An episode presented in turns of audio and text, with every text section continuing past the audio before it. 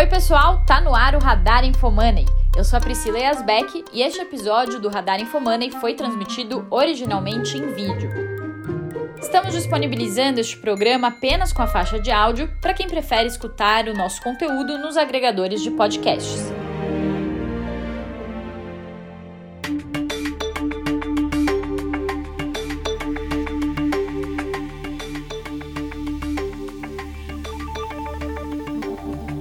Pessoal, dia 19 de maio de 2021, tá no ar o Radar Infomoney, com as principais notícias para te atualizar no meio do dia. E os destaques de hoje são: Bitcoin desaba e reacende a dúvida. Existe uma bolha de moedas digitais? Veja se após perder o patamar dos 40 mil dólares e chegar a bater cerca de 30 mil dólares na mínima, o Bitcoin perdeu seu suporte e segue ladeira abaixo, ou se ele pode se recuperar. O radar de hoje conta com a participação de Safiri Félix, que é um super especialista em criptomoedas, que vai trazer um panorama sobre o cenário das moedas digitais. E ainda, Pazuello depõe na CPI da Covid. Ministro do Meio Ambiente é alvo de operação da PF. E no radar corporativo, a privatização da Eletrobras e recomendações para as ações da São Martinho. E antes de começar, não esquece de deixar o seu like e se inscrever no nosso canal se você ainda não estiver inscrito.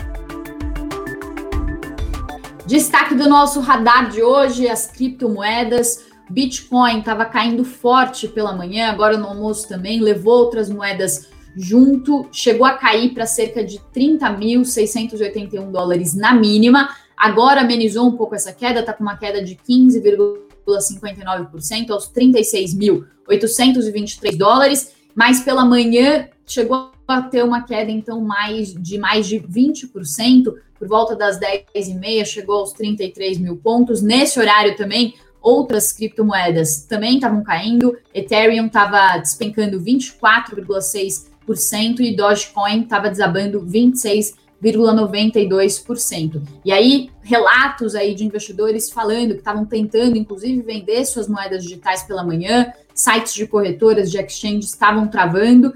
E aí, por trás disso, a gente tem alguns motivos. Então, o mercado está tentando entender ainda e assimilar o que está acontecendo, por que, que as criptomoedas estão desabando tão forte, mas é uma confluência de fatores. Vou trazer alguns aqui para vocês e daqui a pouquinho a gente conversa com o Safiri para arredondar toda essa história. Bom, é, as instituições financeiras e empresas de meio de pagamento da China, segundo informações da da Reuters e de outras agências de notícias não poderiam mais participar de transações relacionadas a criptomoedas. Então, mais uma vez, a China estaria proibindo as transações. Safiri já adiantou para mim que isso vira e mexe, acontece. Então, há controvérsias em relação a essas restrições relacionadas à China. A gente já vai falar sobre isso. Mas, além disso, a gente teve na semana passada as criptomoedas caindo forte depois que o Elon Musk, o dono da Tesla, da fabricante de veículos elétricos, suspendeu a venda de carros da Tesla com o pagamento de bitcoins. Daí depois ele tweetou dizendo que estava preocupado com o rápido uso crescente de combustíveis fósseis para mineração e transações com Bitcoin, especialmente o carvão, que tem as piores é, emissões de qualquer combustível, segundo o Elon Musk. E aí ele chegou a sugerir que a Tesla poderia vender os bitcoins, mas depois voltou atrás, disse que não ia vender. E aí, eh, na ocasião, a, a criptomoeda chegou a cair 9%. E aí, o, o, CEO da Tesla, criticando esse consumo do, de energia do Bitcoin, é uma narrativa que se espalhou por vários lugares, mas também tem alguns outros fatores que estão é, influenciando o comportamento das moedas digitais, como o dólar que está subindo é, com temores sobre inflação lá nos Estados Unidos. Hoje a gente vai ter reunião do Comitê de Política Monetária do Banco Central Americano, do FOMC, é, falando e pode sinalizar alguma questão importante em relação à inflação, aumento de juros, isso está pressionando também o dólar. E aí a Reuters, alguns analistas do JP Morgan também estavam falando que os investidores podem estar tá migrando do Bitcoin de volta para o ouro. Daí eu vou trazer mais algumas análises aqui. A Cointelegraph, que é um site que acompanha de perto o mercado de criptomoedas e que é, é formada aí pelos torcedores das moedas digitais, disse que, é, como, como o próprio Cointelegraph e outros é, sites, empresas notaram, ainda não tem nada de oficial vindo de Pequim e as associações comerciais da China é, reiteraram é, que só existem as restrições que já tinham sido anunciadas antes, que não há nada novo. E aí eles falam que pode haver uma luz no fim do túnel, porque uma curiosa tradição mostra que depois de sustos na China, os mercados de criptomoedas tendem a produzir grandes altas. Falei também com a Maia Vujinovic, que é especialista no assunto, membro da mesa redonda anual, que é promovida pelo Satoshi Nakamoto, que não se sabe se é uma pessoa ou um grupo de pessoas, mas é, que é o fundador da, do Bitcoin, e ela também é membro do conselho consultivo da Coindesk, e ela falou que não é só o Bitcoin que está caindo, ela falou que o mercado como um todo está em baixa, e ela falou que muitas das ações de tecnologia, inclu, incluindo criptografia, estão caindo, e ela falou que isso não diz respeito, essa queda não diz respeito apenas a essas questões que vêm da China. Ela falou que a gente está num ciclo de baixa, porque o período de euforia com as moedas digitais durou um tempo e agora essa euforia está baixando. E daí ela falou que, de qualquer forma, esse é um, um movimento conjuntural do mercado que não inclui só as bitcoins. E aí o Bruno Milanello conversou com o Ricardo Bonfim, nosso repórter de mercados do Infomoney, e aí ele falou também um outro ponto, que com a economia voltando ao normal, principalmente nos Estados Unidos, as pessoas estão voltando a gastar e morar nos grandes centros, e aí os preços de aluguéis, de imóveis em geral estão subindo rápido, e aí o dinheiro dos estímulos econômicos que foram parar em criptos, é, agora estão se revertendo, as pessoas começam a vender as criptomoedas para fazer frente a esses aumentos de preços. Vou trazer então aqui para nossa conversa, depois dessa introdução, o Safiri Félix, que é diretor de produtos da Transfero, um dos nossos maiores especialistas em criptomoedas aqui do Brasil. Safiri, obrigada mais uma vez pela sua participação aqui no Radar. Eu que agradeço, Priscila, fico à disposição. Bom, vamos lá. Primeira pergunta que eu já te faço logo de cara é a nossa pergunta aqui da, da thumb, do título. Existe uma bolha das moedas digitais e esse movimento de hoje mostra que essa bolha estourou? Antes de passar a resposta para você, vou citar duas matérias aí que a gente viu recentes falando sobre esse assunto aí de bolhas. Então, o Michael Burry, que é um investidor que ficou super conhecido por falar do por prever ali o crash do mercado imobiliário em meados dos anos 2000, é, ele, assim, tem vários desses caras que prevêem crashes e tal, mas enfim, é um grande investidor aí que recentemente estava falando que, os, que Bitcoin estava oferecendo mais riscos do que oportunidade e falou que é uma bolha especulativa que representa mais risco, é, porque apesar dos. Porque ele falou que não se sabe exatamente qual é a alavancagem que está envolvida nessa corrida das bitcoins, e quando não se sabe qual é a alavancagem envolvida, é, não vale a pena ter esse ativo. E aí ele falou que os sinais de um novo crash, entre os sinais, está o aumento da dívida de investidores que estão alavancando suas posições. Daí uma outra matéria também, que saiu recentemente, foi da BBC, falando que a enorme energia gasta pelos bitcoins é algo que pode fazer a bolha das criptomoedas explodir. Essa matéria também foi publicada recentemente, e aí ele cita um dado falando que o Centro de Finanças da Universidade de Cambridge é, fala que o consumo total de energia do Bitcoin está entre 40 e 445 terawatts-hora por ano. É, e aí o consumo de eletricidade do Reino Unido é de pouco mais de 300 terawatts ano, é, e a Argentina também. Então eles comparam assim o gasto com energia para minerar o Bitcoin com os gastos que um país é, gasta num ano inteiro. Você acha que existe bolha? Você concorda com essa análise que essa questão da energia pode fazer essa é, as criptomoedas terem uma mudança mais estrutural daqui para frente? É, primeiro, eu discordo que seja uma bolha. O que acontece é que o mercado estava claramente sobrecomprado, né? No dia de hoje, a gente teve aí mais de 8 bilhões de dólares em liquidação de, de operadores que estavam operando alavancados, né? Então, isso é um indicador claro de que existia, assim, de fato, um exagero nas posições alavancadas. É, é, importante salientar que, apesar desse movimento conjuntural, os fundamentos do Bitcoin, especialmente, seguem intactos. Na verdade, eles na margem melhoraram, né? A gente está em vias aí de ter uma atualização importante no protocolo, que vai aumentar a privacidade e também a versatilidade das aplicações que vão poder rodar dentro do protocolo do Bitcoin, que é a atualização chamada de Taproot. Então, se a gente olhar para os fundamentos, nada mudou e a gente tem um viés positiva aí para o curto prazo. Agora, respondendo a segunda parte da pergunta relacionada ao consumo de energia, eu acho que tem muita desinformação envolvida aí né, nessas afirmações, né? O que os indicadores de fato apontam é que apesar do uso crescente do consumo de energia para processar as transações do Bitcoin, 75% da, da fonte de energia utilizada vem de, de fontes renováveis de energia, né? Então a narrativa de que se usa carvão para minerar Bitcoin não se sustenta quando a gente olha de fato para os dados.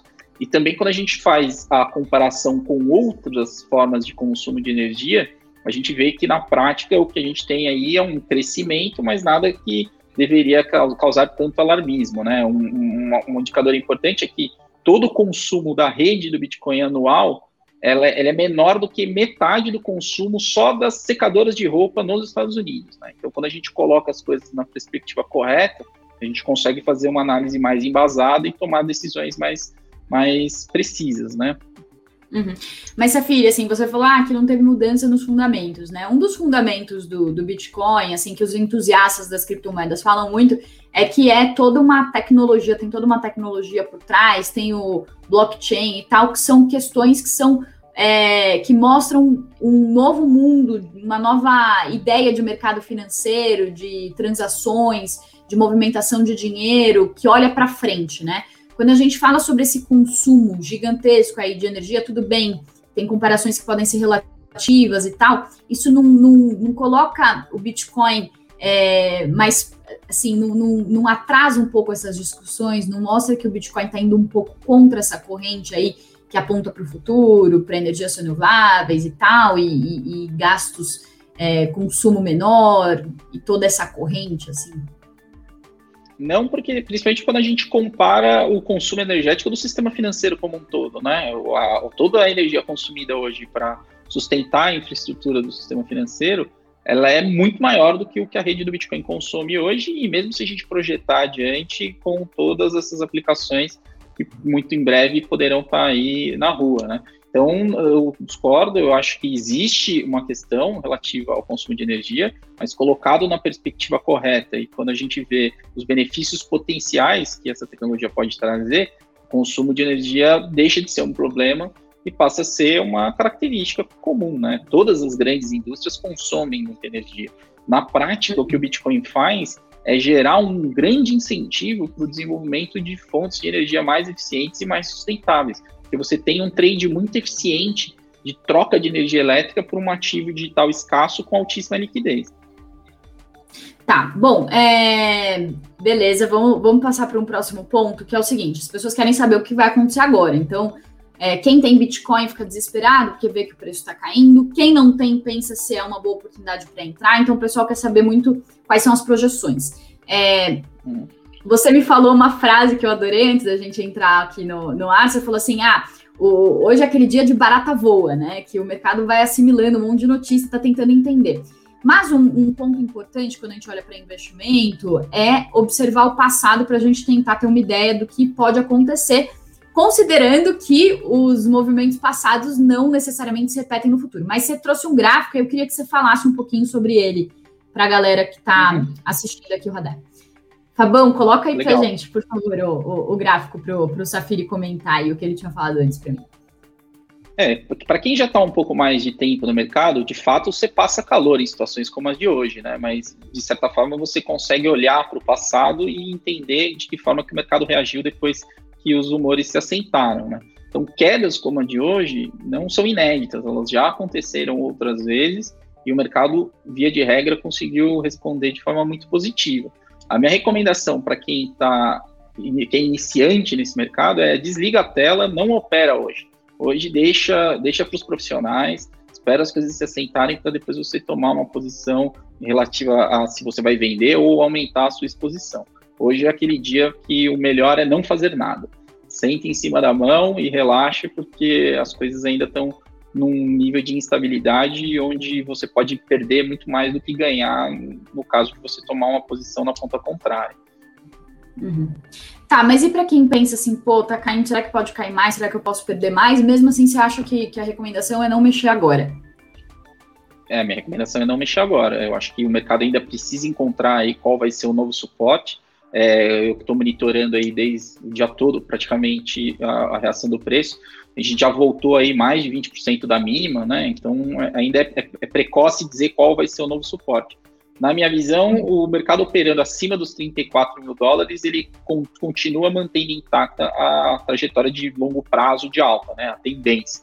Mas ainda é muito cedo para cravar isso, é, é um momento ainda onde essas notícias estão sendo assimiladas e a gente tem um problema de fluxo agora, né? Então a gente teve aí um ajuste forçado nas posições, principalmente dos institucionais, que obrigaram com que eles se fizessem das suas posições, e do outro lado a gente tem uma ponta compradora enfraquecida. Então é, é natural que o mercado passe por esse estresse, mas provavelmente aí ao longo dos próximos dias e semanas a gente deve assentar e, e, ter uma visão mais clara de qual de fato tende a ser o movimento direcional no médio e longo prazo. Tá. E Safira, a gente está vendo aqui o gráfico é, que mostra alguns tombos aí do, do, do, Bitcoin ao longo da sua trajetória, né? Quando que foi criado mesmo? o Bitcoin, ele, ele é, ele é mar... o protocolo em si, ele tem um pouco mais de 10 anos, mas a gente pode considerar que existe um mercado organizado de Bitcoin a partir de 2014. Tá, então vai, desde os anos, vai, 2010 até agora, a gente teve esses tombos aí, né? Uma característica para quem investe em criptomoedas, que é fato, é que é um mercado volátil e é mais volátil do que alguns outros ativos que a gente tem no mercado. Aí a gente tem aí esses tombos, a gente vê que tem uns tombos que chegam a quase 40%. O tombo de hoje foi de pouco mais de 20%. E agora essa queda já está se amenizando um pouco. Dá para a gente ter alguma ideia do que vai acontecer daqui para frente, observando esses tombos que a gente tinha? E, e qual a relação que você faz com o tombo de hoje? É, então, vamos lá. A gente tem que entender que, apesar do Bitcoin ser descorrelacionado da maior parte dos demais ativos financeiros, ele, ele sofre influências em relação ao humor dos investidores e principalmente ao apetite por risco, né? A gente vem, veio observando aí ao longo das últimas semanas uma deterioração de vários indicadores, principalmente relacionados à economia americana, né? O, a, o risco do, da volta da inflação tem, tem, tem sido amplamente discutido. Então, hoje, a gente tem um apetite por risco muito menor do que o que a gente tinha no início do ano, ali, quando o Bitcoin engatou uma trajetória de alta. Então, assim, para que, que ele retome a sua trajetória e volte a buscar novamente novas máximas, a gente vai precisar de um assentamento dessas expectativas e da volta do fluxo de compra, especialmente dos institucionais, né, que estão abalados aí com, com, com essa correção é, recente. Então ainda é prematuro dizer quando que o preço vai voltar a subir, mas sustentando acima dos 34 mil dólares, eu acredito que o, o viés de longo prazo segue intacto. Pois é, a gente tem uma notícia que saiu da Reuters, né, que fala que alguns crypto watchers previram mais perdas à frente, observando que a queda abaixo de 40 mil dólares representou a quebra de uma barreira técnica chave que pode definir o, ter o terreno para as vendas no curto prazo, né? Então você está falando aí sobre esse suporte de 34 mil. Você acha que se cair abaixo de, de 34, aí fica um pouco mais complicada a situação? Se é, ficar essa queda aí de hoje um pouco acima de 34 mil, talvez seja uma, uma um, um tomo um pouco menor. Você tem alguma ideia aí de assim o que que os talvez os analistas técnicos estão prevendo assim de patamar, de desse novo patamar para Bitcoin é, diante desse novo cenário, diante dessa redução de estímulos governamentais que também estimulou esse, essa alta recente, diante dessa, desse aumento de preços, de inflação, desse cenário mais é, inflacionário que a gente está vendo? Então, como eu mencionei, o suporte imediato mais importante agora está nessa casa dos 34 mil dólares, né? É, o que, que acontece num, num, momento como o de hoje, né? Principalmente quando a gente olha pelo viés do institucional e do gestor profissional é a hora onde o gestor em si fica com as mãos amarradas. Quem manda agora é quem controla o risco, né? Então, como a gente teve aí uma queda muito grande, é, várias posições tiveram que ser forçadamente estopadas. Então, a gente teve aí todo esse fluxo de venda, sem que a conta compradora acompanhasse, e aí agora a gente vai ter que observar mais de perto como que as forças do mercado vão se ajustar. É, eu continuo convicto de que o viés de longo prazo segue intacto, né? O, o, a perspectiva é de que nesse novo ciclo de valorização, que de, nesse novo ciclo do Bitcoin, né, que é, que é aquele ciclo que a gente já comentou em oportunidades anteriores, que dura quatro anos, né, que é o ciclo de ajuste da recompensa dos mineradores, que vai, vai acontecer novamente em 2024, os fundamentos relacionados ao ciclo seguem intactos. Então, a perspectiva é de que em algum momento aí, então logo as coisas se assentem, a gente volte a buscar novas máximas. Ainda é prematuro dizer quando isso vai acontecer, mas o viés continua positivo. Novas máximas é Bitcoin acima de 50 mil dólares. Isso, é, a máxima desse ano foi em 65 mil dólares, né? Próximo uhum. ali. Então eu acho que a gente tem espaço para buscar, pelo menos ali até os 70 mil dólares, eventualmente até num, num, prazo relativamente curto. A questão é que a conta compradora precisa voltar 70 a tomar mil risco, dólares. Né? Então. É a minha expectativa.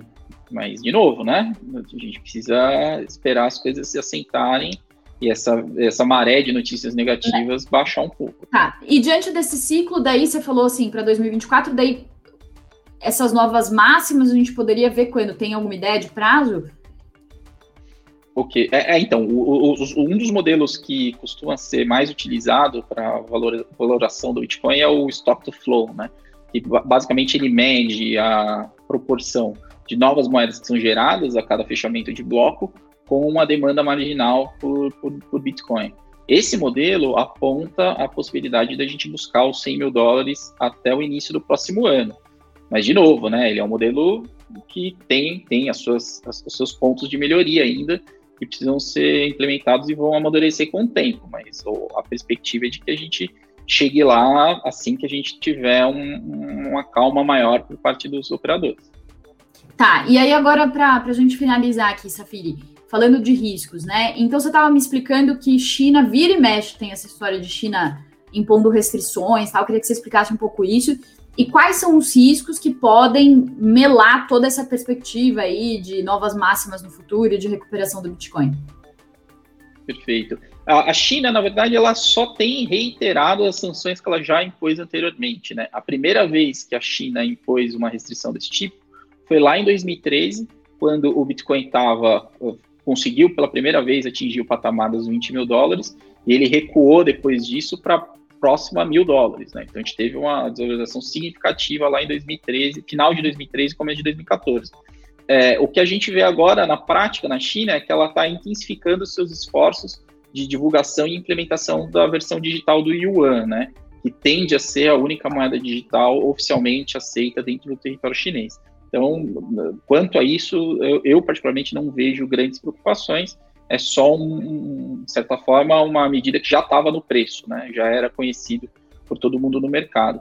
É, particularmente o que eu acho que vem acontecendo foi que, num primeiro momento, a gente viu um fluxo migrando do Bitcoin para outros criptoativos, especialmente o Ethereum, né, que chegou a bater aí quase é, acima dos 4 mil dólares. Então, uma parte dos recursos que estavam alocados em Bitcoin migraram para o Ethereum, isso de fato começou a afetar um pouco o, a cotação. E aí, na sequência, a gente teve alguns dos fatores que você já mencionou aí, né? Principalmente o Elon Musk, né? Que é famoso por, por de tempos em tempos, é, fazer declarações no Twitter que acabam manipulando os mercados e que, assim, uma análise mais detalhada, facilmente você consegue desconstruir os argumentos dele, mas de fato ele é uma pessoa relevante que acaba é, influenciando bastante a narrativa. E, em geral, também o aumento da, da, da volatilidade nos mercados como um todo e da aversão ao risco. Especialmente para o mercado de criptoativos, a gente teve uma notícia recente nos últimos dias que também fez com que aumentasse essa percepção de risco, relacionadas ao Tether, que é a principal stablecoin do mercado. Né? O Tether tem mais quase 60 bilhões de dólares em valor de mercado e recentemente ele divulgou de que forma que ele dava o lastro desses 60 bilhões. E aí boa parte desse lastro estão em, nos chamados commercial papers, né? que são é, títulos de dívida, um perfil de risco do, do, dos mais variados. Então isso também fez com que entrasse é, na análise a perspectiva de eventualmente o Tether ter problemas de liquidez. Então, tudo isso acabou contribuindo para que a gente tivesse essa onda de pessimismo que fez com que o preço reagisse, reagisse de forma tão negativa no dia de hoje. É, eu acho que dois comentários. Um que tem gente que já está comentando que o, que o Elon Musk parece com. se lembra as falas do Ike Batista, aqui com, com os efeitos dele aqui no mercado. E outra que, assim, eu acho que a gente está inserido aí num contexto maior sobre essa dúvida gigantesca sobre inflação global, China, Estados Unidos, superaquecimento dessas grandes economias. Começa a ter uma conversa aí sobre isso, a gente vê que isso afeta o mercado é, como um todo, né?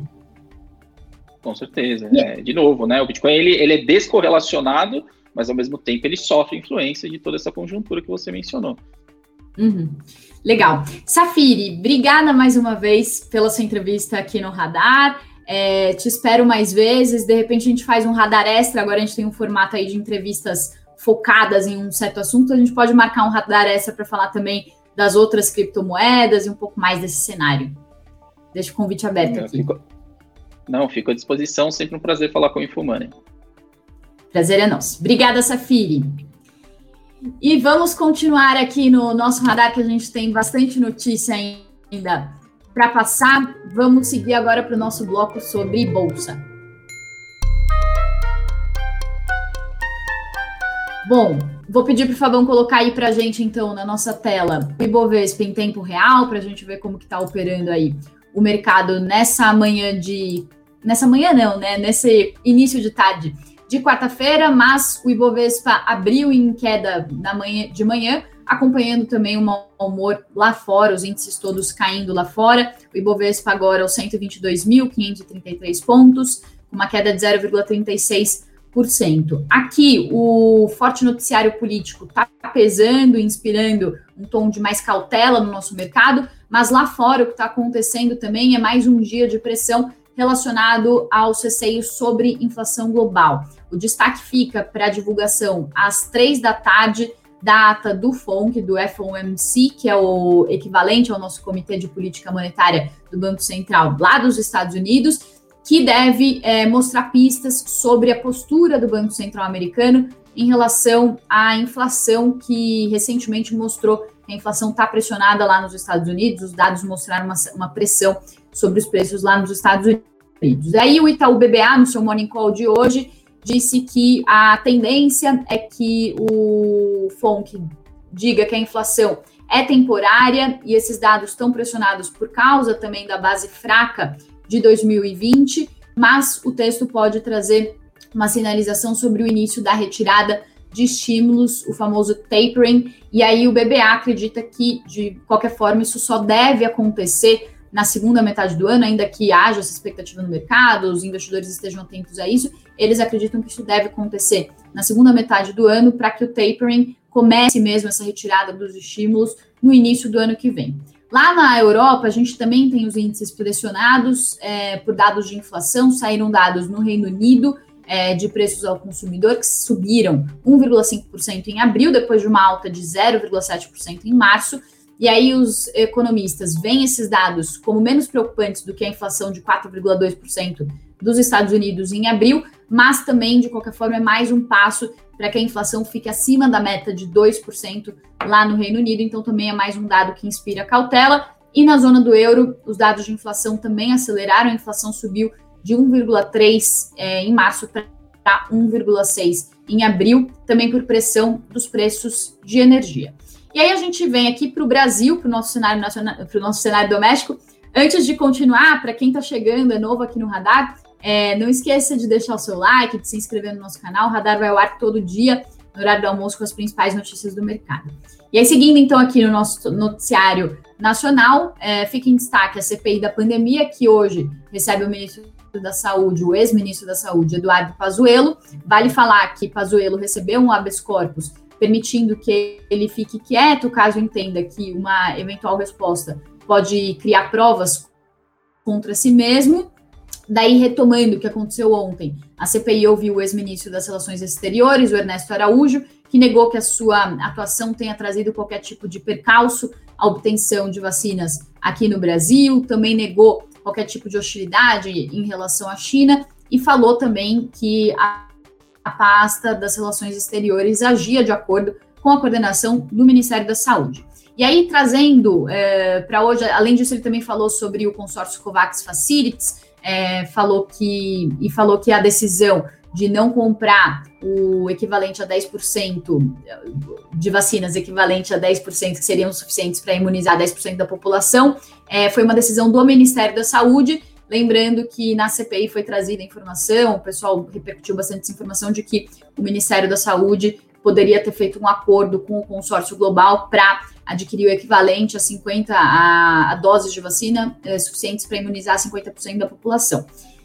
Daí hoje, falando sobre o, o, o, discurso de Pazuello, a gente tem algumas análises iniciais, aí o discurso, o depoimento está acontecendo agora, e aí é, questionado sobre por que o governo não respondeu às propostas da Pfizer, o ex-ministro disse que não ignorou as propostas, disse que a primeira proposta oficial tinha cinco cláusulas que eram assustadoras. Ele falou que na época estava tratando uma encomenda da Oxford e explicou que a Pfizer era uma vacina três vezes mais cara, com essas cláusulas complicadas e também com problemas de questões logísticas. Ele falou que sobre a relação com o Bolsonaro, o presidente nunca deu ordens diretas em relação a temas específicos, como o uso da cloroquina, e quando questionado sobre a promoção feita pela pasta do uso da cloroquina, Pazuello disse que o Brasil usa cloroquina há 50 anos para Zika vírus e chikungunya e 29 países usam o medicamento para Covid. Ele também falou que os médicos no Brasil viram isso e estavam usando o medicamento off-label, e aí Pazuello disse que o Ministério da Saúde só criou uma, uma nota técnica para uso da cloroquina, então os desdobramentos da CPI ainda estão acontecendo, gente, ainda estão acontecendo, a gente vai trazendo mais detalhes aqui. Outro destaque no nosso noticiário político é a operação da Polícia Federal, que foi deflagrada hoje de manhã, que está investigando crimes de corrupção, advocacia administrativa, prevaricação e facilitação de contrabando é, feitas em atos feitos por agentes públicos e empresários do ramo madeireiro. A operação determinou a quebra de sigilo bancário e fiscal de Ricardo Salles, que é o ministro do Meio Ambiente, e o afastamento preventivo do Eduardo Bin, que está à frente do IBAMA.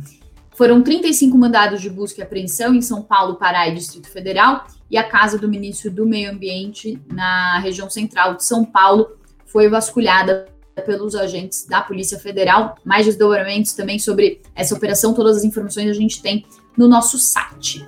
E chegou a hora da gente ir para o nosso radar corporativo.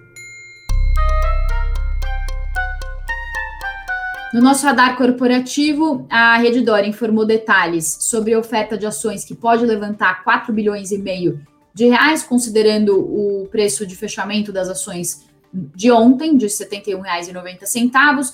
E aí, considerando que a empresa pode fazer uma oferta adicional, é, ela pode levantar até 6 bilhões e 700 milhões de reais e a Redditor vai precificar esse follow-on, essa oferta subsequente de ações, no dia 26 de maio.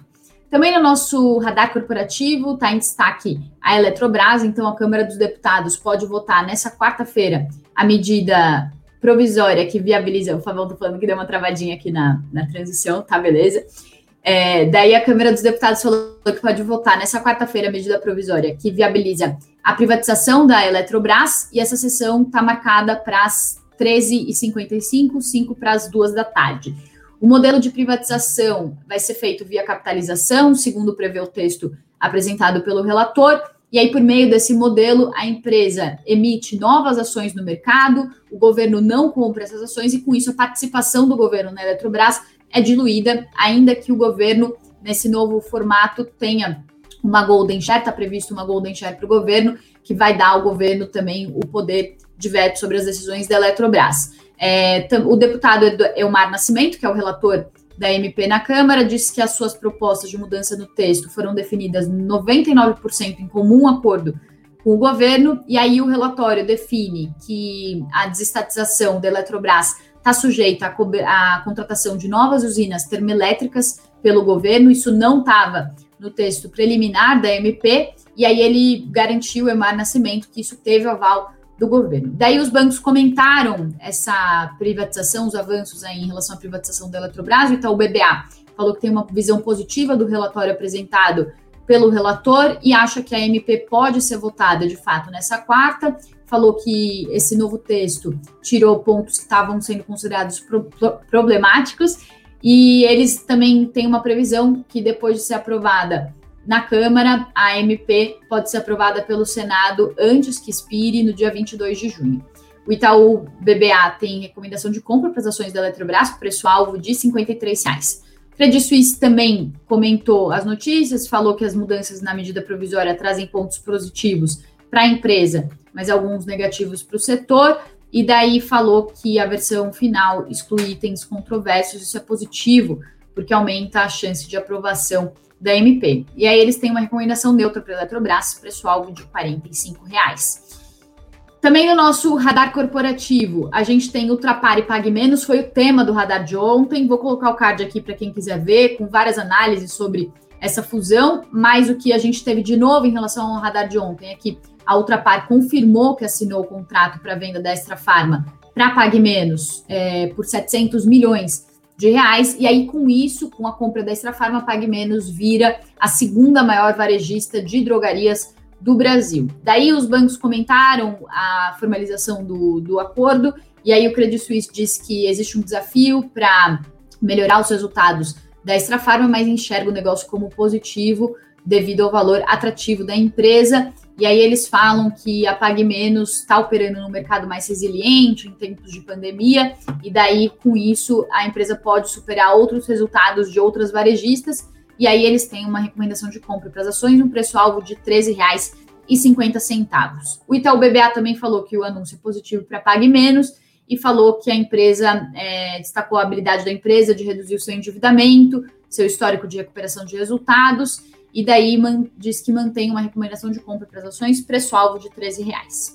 E aí, para a gente fechar, a gente tem recomendações para as ações da São Martinho, o Itaú BBA e o Bradesco BBI elevaram as recomendações de neutra para compra. O Itaú BBA com preço-alvo de R$ 42,00 para as ações e o BBI de 41. O BBA disse que o impulso positivo para os preços do açúcar podem estar só começando. Daí eles falaram que apesar das incertezas, das incertezas sobre a safra de 2021-2022, por causa de fatores climáticos desfavoráveis, o potencial déficit vai ser compensado pelos preços maiores do açúcar em meio ao cenário global que está apertado. E o Bradesco BBI disse que a equipe está desenvolvendo uma visão mais positiva sobre a Petrobras e sobre as mensagens da Petrobras em relação à política de combustíveis, e isso tem um impacto é, sobre a São Martinho.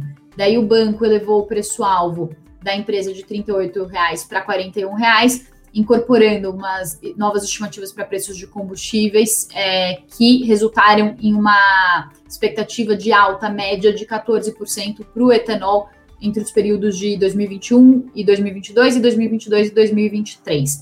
E aí vale falar que com o aumento do preço é, dos combustíveis, o que acontece é que os consumidores eles acabam optando pela, pela alternativa, pelo etanol, isso favorece é, um aumento da demanda, também aumento de preços, e aí também, como a gente tem uma entre SAF, procura maior por açúcar, por alguns motivos, real depreciado aumenta a procura é, do açúcar brasileiro, também tem aumento de, do uso do álcool em gel. Então, por esses fatores, a gente tem aí essa perspectiva positiva para o açúcar.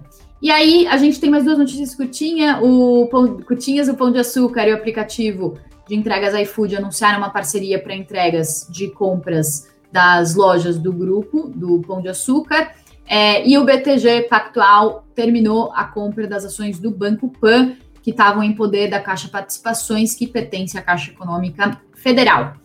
Para você que está nos acompanhando ao vivo, aguenta aí que a gente já vai conversar mais no nosso chat. Para quem está acompanhando a versão gravada do Radar, eu agradeço demais a sua participação, a sua audiência. Antes de sair, não esquece de deixar o seu like e se inscrever no nosso canal se você ainda não estiver inscrito. E amanhã tem mais. Tchau! Radar Infomoney é um programa diário que resume os fatos mais relevantes do noticiário econômico e político do Brasil e do mundo e os seus impactos no comportamento das ações e de outros ativos. A direção e montagem é de Fábio Teixeira, o apoio editorial de Lara Risério. As trilhas adicionais são do Invato Elements. E eu, Priscila Yasbeck, faço a produção e apresentação deste episódio.